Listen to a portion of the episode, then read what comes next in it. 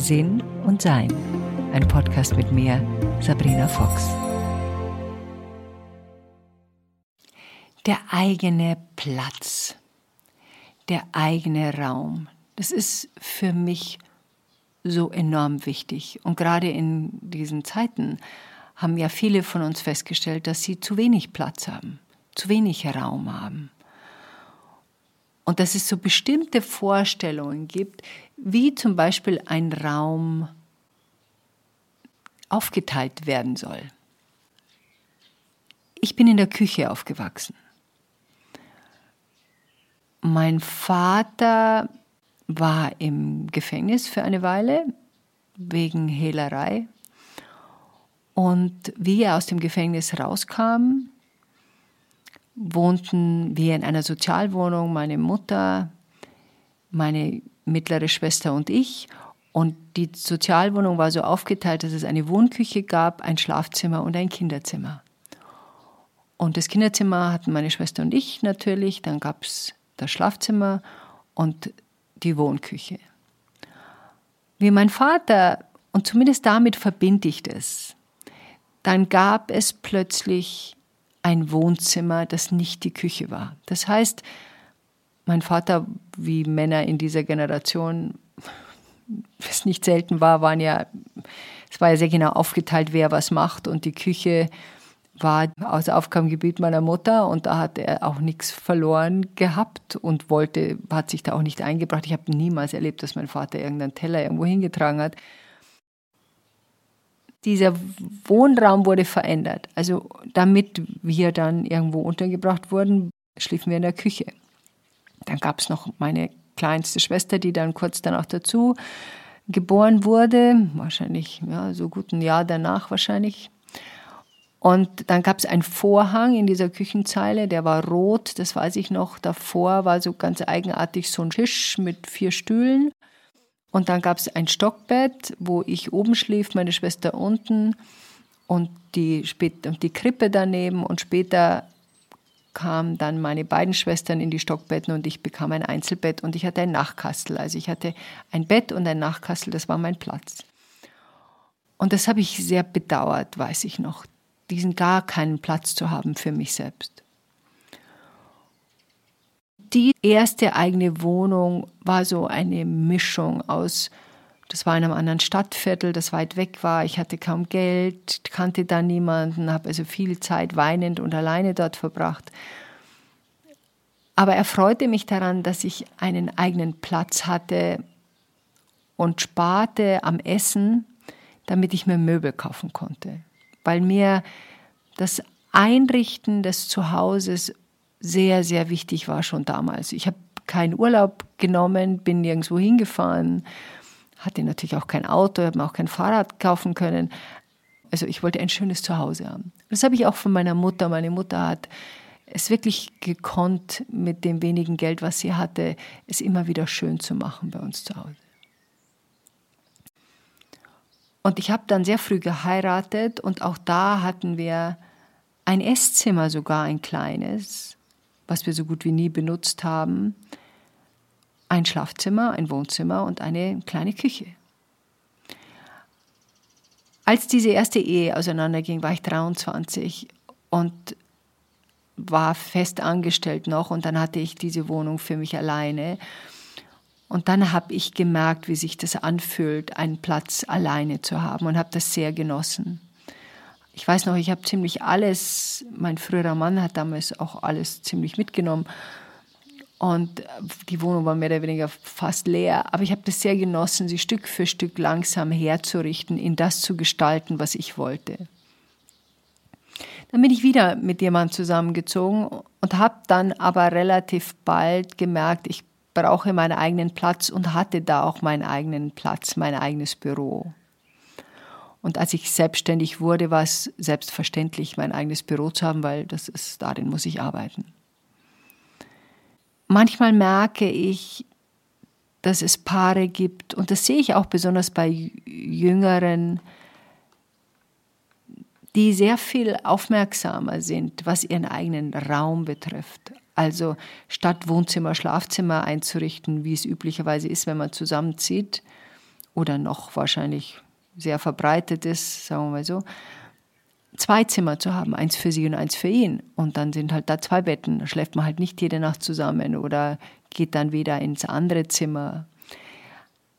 Diese Möglichkeit der freien Gestaltung zu haben, diesen Schlafraum nicht als ein Raum zu haben, der halt nur zum Schlafen benutzt wird und ansonsten ist dieser Raum ungenutzt, ist ja auch bei den teuren Mieten in vielen Großstädten fast nicht mehr machbar. Also wir wollen alle so ein bisschen schauen, wo haben wir unseren Platz. Wie ich nach Amerika ging, nach Los Angeles ging, 88, Ende 88, war alles dort sehr viel größer. Also die Räume, Räume waren von Haus aus größer, die Bäder waren größer, alles war größer. Und das hat mir sehr gefallen. Und ich habe gemerkt, dass ich diesen Rückzug in den eigenen Raum dringend, dringend, dringend brauche. Es ist für mein Wohlgefühl essentiell, das zu haben. Ich lebe auf dem Land seit fünf Jahren und in diesem Haus jetzt seit drei und habe ein sehr großes Büro. Und ich stelle viel um. Das hat meine Tochter, wie sie klein war, sehr gestört. Das, da habe ich dann diesen Blick, da gehe ich dann durchs Zuhause. Da merke ich, jetzt muss sich was verschieben, jetzt muss sich was verändern, da muss was anders werden. Und da bin ich so ein bisschen so wie ein Tiger im Käfig. Und dann brauche ich jemanden, der mir tragen hilft, weil meistens diese Möbel ja doch nicht einfach sind, obwohl ich auch schon mal einen Riesenschrank mit den Füßen am Boden liegend Stück für Stück auf zwei Handtüchern von einem Raumende zum anderen geschoben habe. Und dann merke ich, es braucht etwas anderes. Die Schwingung in dem Raum, die Bewegung in dem Raum muss anders fließen. Anders kann ich das gar nicht ausdrücken. Das sind manchmal andere Farben, andere Kunst, andere Bilder. Oft ist es aber so, dass Möbelstücke verschoben werden müssen. Und in diesem meinem jetzigen Büro zu Hause gibt es verschiedene Flächen. Da gibt es also eine Hälfte ist leer, da mache ich mein Yoga, da steht mein Hausaltar, da ist ein kleiner Schreibtisch am Boden, auf dem ich ab und zu auch benutze. Der ist vielleicht der ist so eierförmig und hat vielleicht so ein 80 mal 40 Zentimeter Durchmesser. Und da sitze ich auf meinem Yogakissen und schreibe. Das mache ich gerne. Ich sitze gerne auf dem Boden und schreibe. Dann habe ich zwei Schreibtische. Alle sind zum Hoch- und Runter tun. Und ein Schreibtisch ist zur, zum Freiraum, also der ist, der ist leer. Wenn ich etwas schreibe oder zeichne oder etwas ausbreiten will, dann breite ich mich dort aus. Da mache ich jetzt auch hier den Podcast, habe den Tür zum Garten auf, man hört die Vögel draußen. Ich bin im ersten Stock und schaue auf die Alpen. Und dann gibt es einen anderen Schreibtisch daneben, so halb schräg, auf dem ein großer Computer ist. Ich brauche es immer sehr ordentlich. Ich kann nicht arbeiten, wenn mich etwas irritiert. Also mein Auge braucht Ruhe, braucht Schönheit und braucht Wechsel. Stanko, mein Liebster, ist Künstler und da habe ich die Möglichkeit, eben was anderes hier aufzuhängen. Und das schätze ich auch sehr. Da merke ich, jetzt ist dieses Bild, ja, hat mir alles gegeben, was, was es mir gegeben hat. Und dann macht er neue Werke und dann sehe ich was und denke mir, ah, das hätte ich gerne. Und dann gibt es natürlich andere Bilder, die ich schon lange habe, die mich begleiten, wie ein, ein Bild, das einen Engel darstellt, der die Hand auf dem Herzen hat und in Stille liegt. Das habe ich seit, ich weiß gar nicht, 25 Jahren.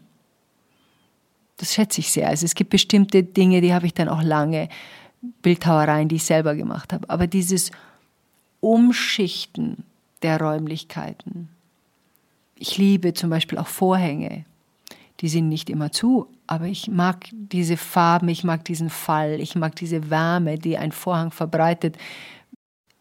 Ich habe große Fenster und dann habe ich dann schwarze Löcher nachdunkeln, wenn ich rausschaue, das mag ich nicht.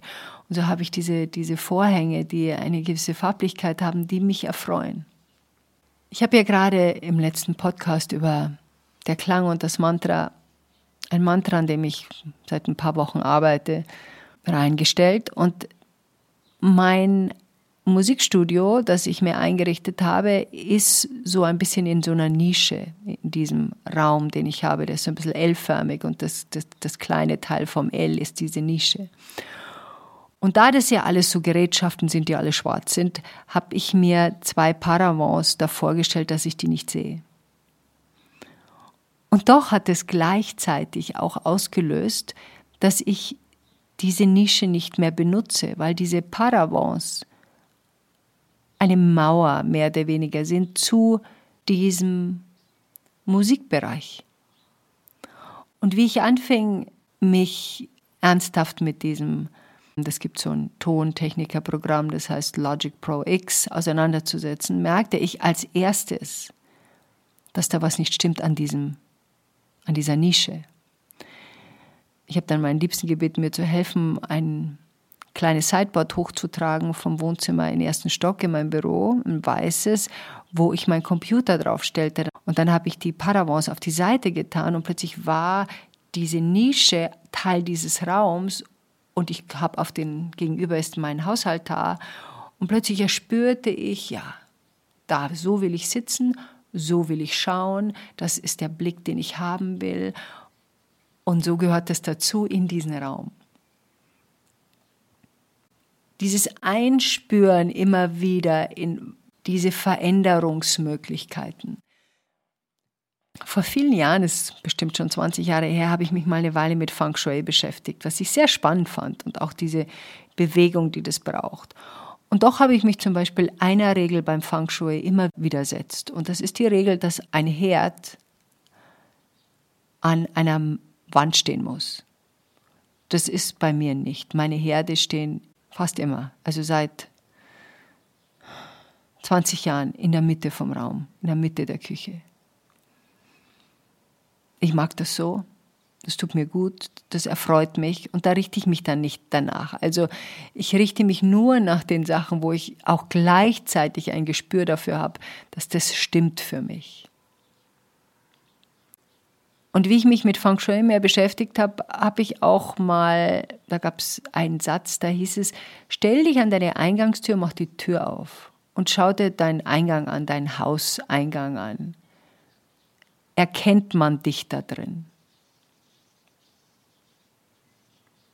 Und dann habe ich das gemacht und habe mich da hingestellt und dachte mir, nee, also da ist einfach, da ist ein Regal, das ist ein bisschen uninspiriert, da hängen irgendwelche Bilder, die sind unpraktisch, da ist hier keine Ordnung mit den Jacken und Mänteln. Nee, mich erkennt man da nicht. Und dann habe ich das umgestellt mit meinem damaligen Freund zusammen, weil wir da zusammen wohnten. Aber wie gesagt, ich hatte trotzdem dort mein eigenes Zimmer, was ich immer dann so einrichte, wie ich es brauche. Aber gemeinsame Wohnräume brauchen ja auch ein gemeinsames Miteinander. Ich habe zum Beispiel im Wohnzimmer bei uns einen von diesen Hängesesseln in der Mitte, den ich auch im Garten habe. Und der ist sehr weiblich. Also, das ist ein kuscheliges Ding, da setzen sich auch gerne Männer rein, weil es einfach richtig einladend ist. Man schwingt so leicht vor sich hin, hat einen schönen Blick in den Garten oder in die Küche, je nachdem, wo man ihn hindreht. Und dieses Miteinander gestalten zu können, ist ja auch ein Zeichen des gegenseitigen Respekts. Und es ist auch etwas Schönes, dass man sagen kann, das ist einem wichtig, das ist einem nicht so wichtig. Und in einem Miteinander auch zu erkennen, wenn jemandem was wichtig ist, dann, dann braucht es auch seinen Platz in diesem gemeinsamen Sein. Und wenn etwas nicht so wichtig ist, dann kann es auch gehen. Und wir merken auch, wann immer wir umräumen, sei es jetzt ein Schrank ausräumen oder etwas umräumen oder etwas weggeben, passiert etwas energetisch mit uns. Wir haben in der Regel einen neuen Schritt getan zu mehr Wachheit und plötzlich passt altes Zeug nicht mehr. Und das heißt nicht, dass wir damit dann respektlos umgehen und es zwangsläufig wegschmeißen. Ich schmeiße ungern Sachen weg. Ich mag aber noch ungerner, sagt man das so, wenn Sachen nicht benutzt werden. Also ich möchte, dass die Sachen, die ich, ich nicht mehr benutze, dass die dann von jemand anders benutzt werden. Und ich möchte in meinem Haus und in meinem Leben keine Sachen haben, die nicht benutzt werden. Das irritiert mich. Also mal zu schauen, dich an deinen Hauseingang zu stellen und zu gucken, erkennt man mich hier in diesem Zuhause? Finde ich da überhaupt statt oder ist das alles ein Geschmack, der nicht mehr meiner ist, vielleicht noch nie war? Oder habe ich zu viele Erbstücke, die einen anderen Geschmack darbringen, aber nicht meinem? Ist irgendwas extrem unbequem, wo ich mir denke, warum habe ich das eigentlich noch? Warum habe ich das eigentlich noch?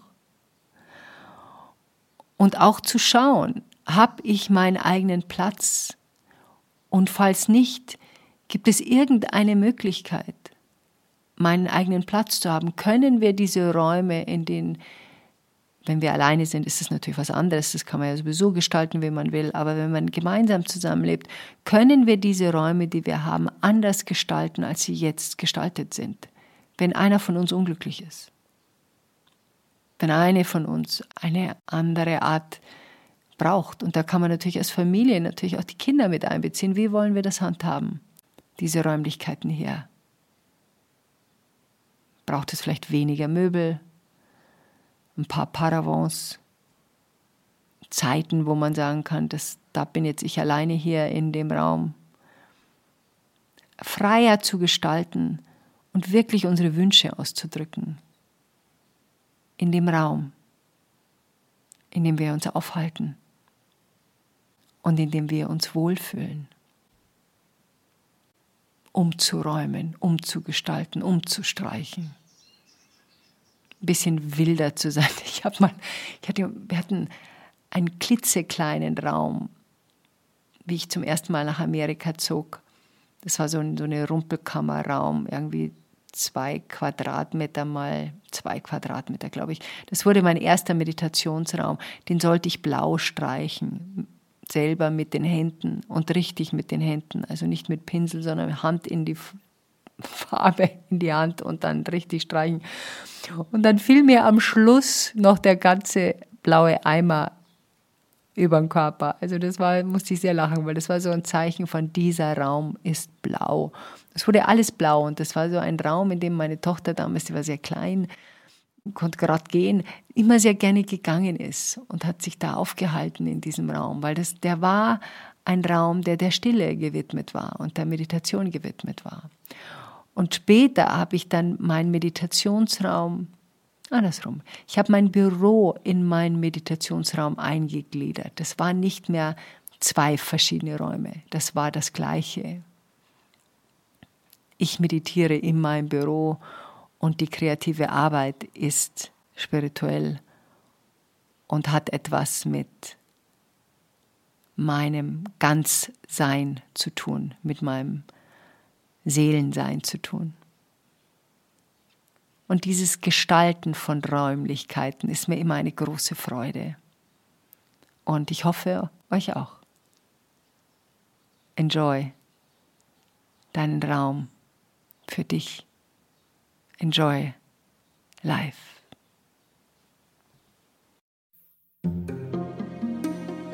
Weitere Informationen über Sabrina, ihre Bücher und Online-Kurse findest du auf sabrinafox.com und sinnsucher.de.